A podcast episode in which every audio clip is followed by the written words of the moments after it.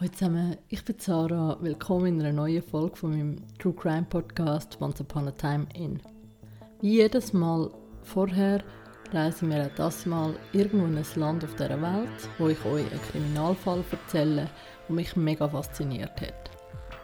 Das Mal gehen wir in eine kleine mexikanische Gemeinde, irgendwo in den Bergen im Norden von Mexiko. Und es hat mich mega fasziniert, der Fall. Ich finde ihn mega krass. Er ist krank, absolut krank. Es wird blutig. Ich hoffe, ihr könnt mit dem umgehen. Triggerwarnung findet ihr sowieso noch in der Folgenbeschreibung. Und ich entschuldige mich jetzt schon für die Aussprechung von gewissen Namen. Es war ein mega Zungenbrecher für mich an vielen Stellen. Äh, ich hoffe, ihr seht mir das nach.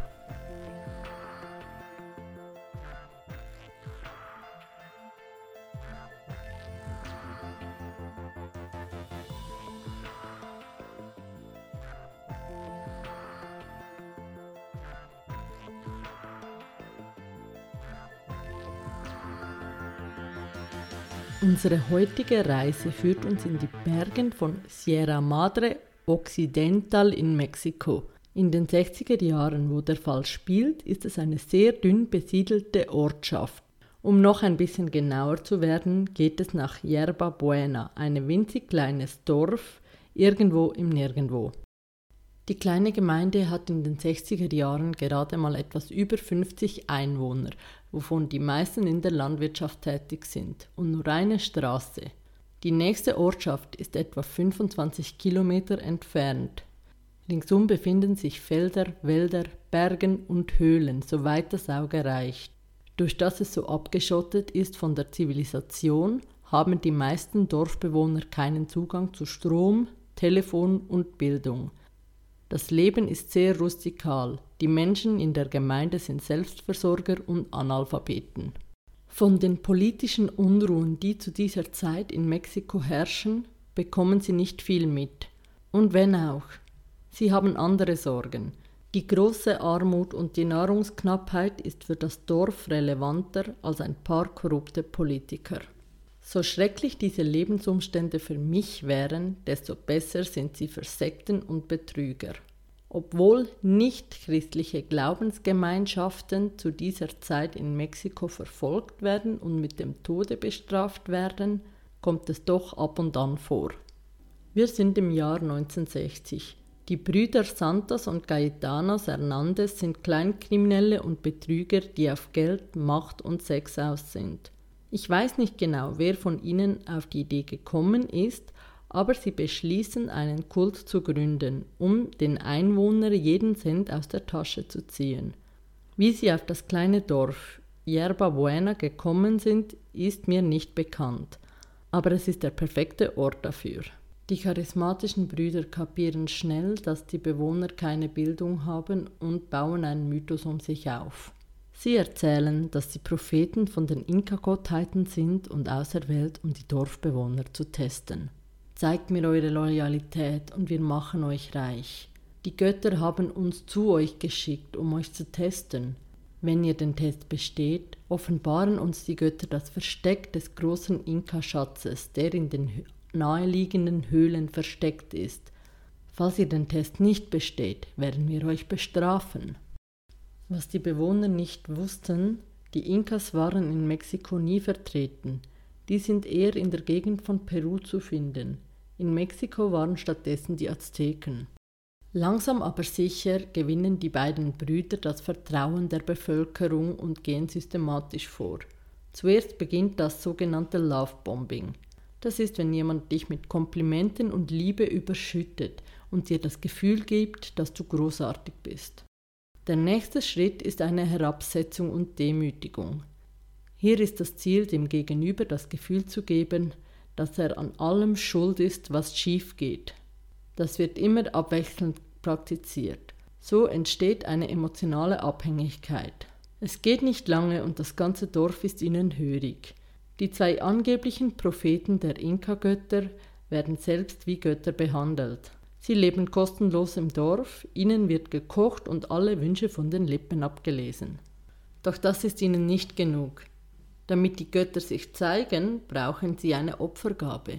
So fordern die Hernandez-Brüder ihre Anhänger auf, ihren Schmuck und Wertgegenstände bei einem Ritual in den nahegelegenen Höhlen zu opfern. Die Rituale werden immer bizarrer. Die Brüder verabreichen den Kultmitgliedern Marihuana und Peyote. Das ist eine psychedelische Droge, die aus Kakteen gemacht wird. Ihre Wirkung hält ca. 10 bis 12 Stunden an und kann Halluzinationen verursachen. Es verstärkt auch das Gefühl und die Emotionen und wirkt auch aphrodisierend. Manche berichten von einem unglaublich schönen Erlebnis, andere von richtigen Horrortrips. Als weitere Opfergaben verlangen die Propheten Sex. So kommt es, dass die Ritualen in den Höhlen zu richtigen Orgien werden. Sie werden von den Brüdern sexuell missbraucht. Dabei ist es egal, wie alt die Mitglieder sind und welches Geschlecht sie haben. Die Mitglieder waren für die Anführer zu Sexsklaven geworden. Eine Weile geht das gut. Doch im Herbst 1962 werden die ersten Dorfbewohner misstrauisch und ungeduldig. Sie haben alles getan, was die Götter von ihnen verlangten, und doch ist kein Schatz und kein Reichtum zu sehen. Einige Bewohner stellen die Brüder zur Rede. Diese bleiben ganz cool und versichern ihnen, dass es bald soweit ist. Als die beiden wieder alleine sind, steigt Panik hoch und ihnen wird bewusst, dass sie einen Plan brauchen. Sie reisen nach Monterey und suchen dort nach einer Prostituierten, die sie als Inka-Göttin verkleiden können. Sie ziehen durch das Rotlichtviertel, bis sie auf eine junge, wunderschöne Frau stoßen. Ihr Name ist Magdalena Solis. Sie weihen die junge Frau in ihren Plan ein und wollen sie auch mit demselben Preis bezahlen, wie sie für Sex bekommen hätte. Magdalena erzählt die Geschichte ihrem Bruder Eleazar Solis, der ihr Zuhälter ist, und er willigt ein. Alle zusammen fahren zurück nach Yerba Buena und die Hernandez-Brüder versammeln die Gemeindemitglieder in den Höhlen. Magdalena wird als eine göttliche Erscheinung inszeniert. Dabei haben sie einen billigen Partytrick verwendet. Sie haben eine Nebelmaschine hinter den Steinen versteckt und Magdalena spricht zu ihren Anhängern. Sie stellt sich als die Aztekengöttin Quatlicu vor. Das ist die Erdgöttin sowie die der Sternen und des Mondes, was eine der mächtigsten Gottheiten der Azteken war. Die Ungläubigen waren ein bisschen besänftigt. Der Plan der Hernandez-Brüder scheint aufzugehen. Doch sie haben die Rechnung nicht mit Magdalena gemacht. Die hat Gefallen an ihrer Rolle gefunden und hat kurzerhand den Kult übernommen. Die Brüder sowie Elisar werden zu Hohepriester ernannt. Nun haben die Hernandez-Brüder ein Problem. Schicken sie Magdalena und ihr Bruder weg, fällt die Lüge in sich zusammen. So müssen sie die Beute teilen und ihr folgen. Doch das ist besser, als aufzufliegen. Bei einem weiteren Ritual in der Höhle äußern zwei Mitglieder, dass sie den Kult verlassen wollen. Natürlich gefällt das ihrer Göttin nicht und sie befehlt den anderen Mitgliedern, die zwei zu töten. Nach den ersten beiden Morden scheint Magdalena Gefallen daran zu finden. Anstelle von einfachen Orgien verlangt sie nun richtige Blutopfer. Jeder, der sich irgendwie negativ äußert, wird geopfert. Die Mitglieder werden verstümmelt, geschlagen, verbrannt und geschnitten. Sie lässt ihre Opfer ausbluten, sammelt das Blut in einem Kelch und mischt es mit Hühnerblut und Peyote. Zuerst trinkt sie davon, danach die Hernandez-Brüder, dann ihr Bruder und zuletzt die Mitglieder der Sekte, bevor die Orgie anfängt. Im Gegensatz zur Mehrheit der weiblichen Serienmördern geht sie wie die meisten männlichen Serienmörder vor. Sie arbeitet nicht mit Gift, sondern ist brutal, blutig und hat eine sexuelle Motivation dabei. Die Blutopfer werden in einem Zeitraum von über sechs Wochen praktiziert. In einer Nacht vom Mai 1963 ist der 14-jährige Sebastian Guerrero aus dem Dorf auf eine Nachtwanderung. Aus den Höhlen kommen seltsame Geräusche und Lichter. Neugierig wie er ist, will er nachsehen.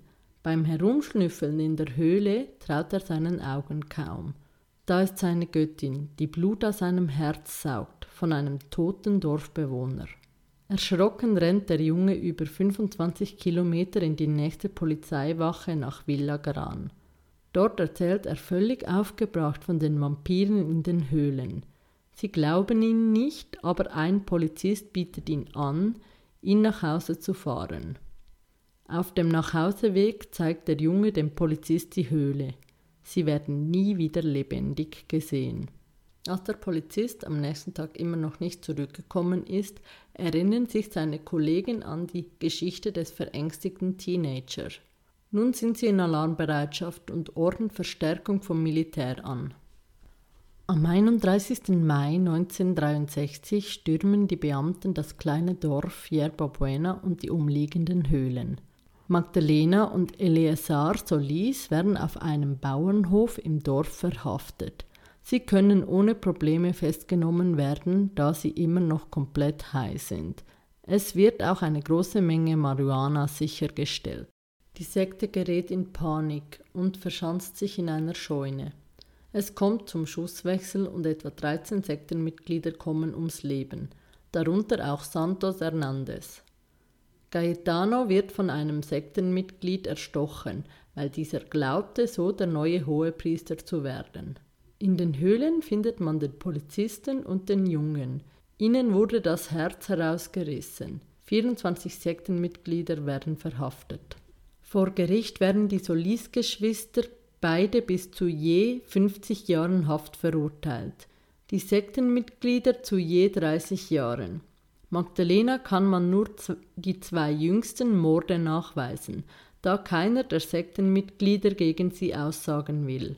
Die anderen sechs Opfer kann man ihr nicht nachweisen.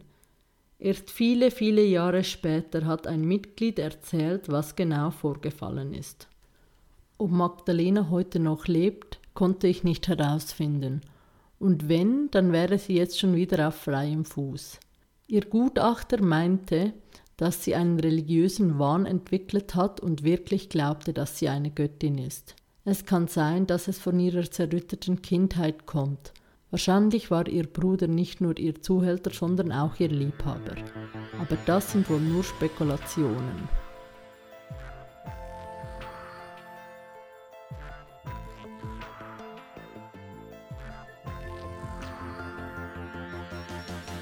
Wow, ich weiß nicht, wie es euch gegangen ist, aber ich habe den Fall ziemlich krass gefunden.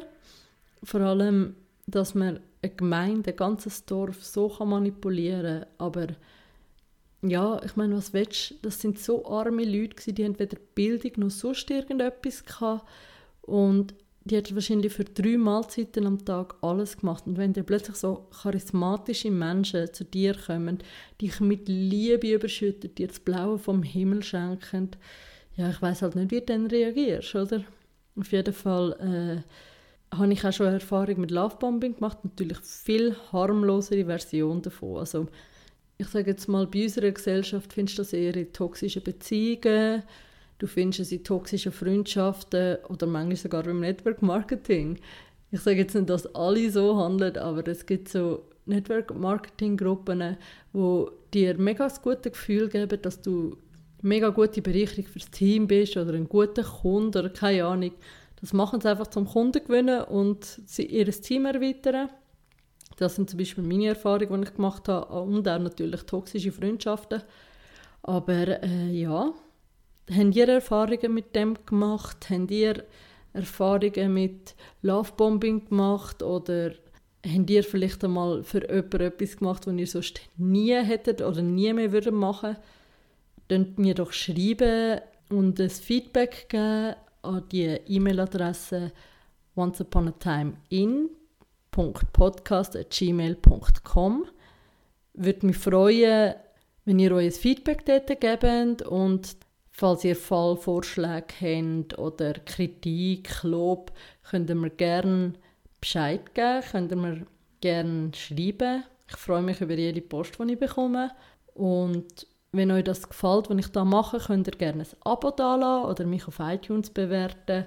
Und ich entlasse jetzt einmal mit dieser Geschichte in die Adventszeit. Ich wünsche euch eine schöne Woche, ich wünsche euch eine schöne Adventszeit. Kommt gut ins neue Jahr und wir hören uns nächstes Jahr wieder. Rutscht gut, feiert gut. Ciao zusammen.